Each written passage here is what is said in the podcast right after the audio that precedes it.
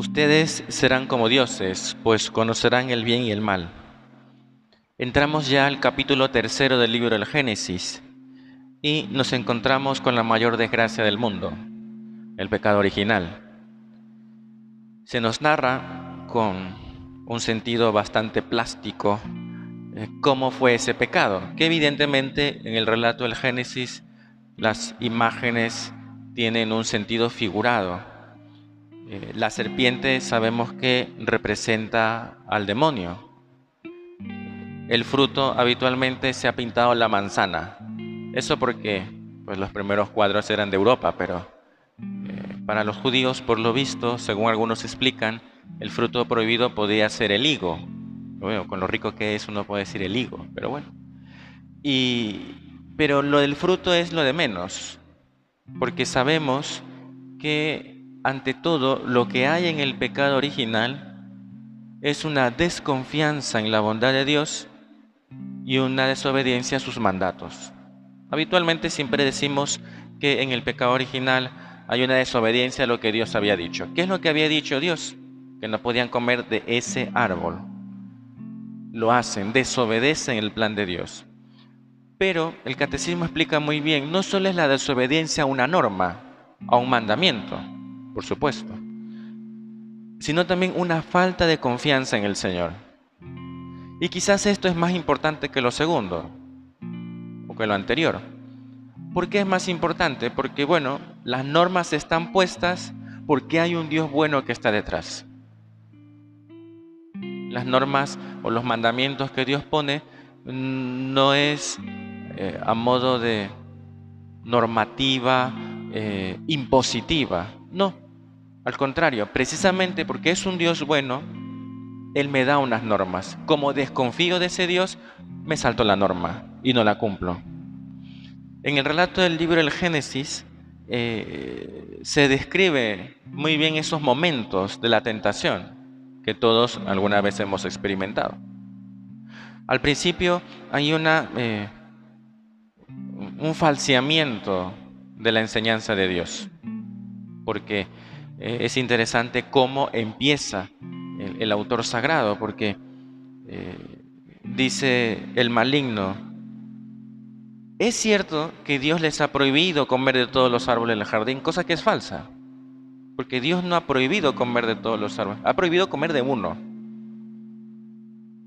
Tras falsear la, la verdad de Dios, el demonio empieza a sembrar desconfianza en Dios. Y por eso le, dice más adelante, eso de que ustedes van a morir no es cierto. Dios sabe muy bien que si comen de ese fruto se les abrirán los ojos. Y luego un tercer momento, ya no es solo desconfiar en Dios, sino verlo como enemigo. Y por eso más adelante dice, y serán como dioses, como dioses, pues conocerán el bien y el mal. Ya ese es el tercer momento. Vemos cómo el demonio engaña y por eso se le conoce como el padre de la mentira. Y por envidia introdujo el pecado en el mundo. El ser humano no aceptó el plan de Dios, desconfió de la bondad del Señor, pensaba que Dios le engañaba. Y así nos sucede a nosotros este pecado original introdujo el desorden en el mundo y también en nosotros. Pecado original que todos hemos heredado. El, Concilio de Trento dice que se hereda o se recibe por propagación. Eso es un concepto bastante amplio. La teología no entra ya en el modo exacto, dice por propagación. Y ese, y ese pecado precisamente es original porque origina todos los males. Está en el origen, pero también es originante, da origen a todo el desorden que existe. ¿Qué nos puede servir de este texto? Por un lado, pues reconocer la realidad del pecado. Eh, ha habido a lo largo de la historia eh, filósofos y pensadores que han dicho que el ser humano es naturalmente bueno. No, el hombre no es naturalmente bueno, porque tiene el pecado original. Y si es verdad que ese pecado original es borrado por el bautismo, sin embargo queda en nosotros la inclinación al pecado, la concupiscencia, el, querer de vez en cuando, aunque no siempre lo hagamos, gracias a Dios, de querer de vez en cuando el pecado, porque se nos presenta el pecado con apariencia de bien. Esa es la manera de engañarnos. Te va a ir bien, vas a disfrutar, te lo vas a pasar de maravilla. E, esa es la manera de presentar el pecado. Y ante esa falsa presentación que nos hace el maligno, la respuesta es la oración, el rechazo del pecado. Fíjese que el problema de la señorita Eva es que se puso a dialogar con el maligno. Error. Con el demonio no se dialoga. Tenemos el ejemplo de Jesús que lo vamos a escuchar el primer domingo de Cuaresma. Como ante las tentaciones del maligno, es que ni dialoga. Corta de una. No, no se deja llevar, no se deja envolver. El maligno es muy astuto. Y no nos hagamos los valientes, porque ahí sí se mete la soberbia nuestra. El querer, precisamente, ¿dónde está el pecado original?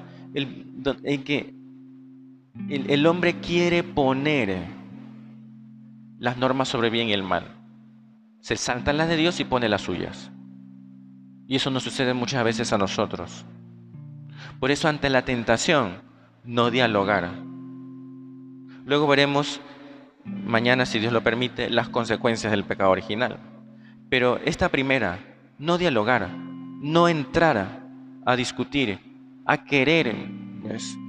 precisamente la soberbia nos hace pensar que somos suficientemente adultos, suficientemente maduros, eh, yo ya sé lo que tengo que hacer, lo tengo claro. Mm, no, el demonio nos envuelve, nos engaña, ¿Y qué tenemos que entonces pedirle al Señor que nos ayude a ser fuertes?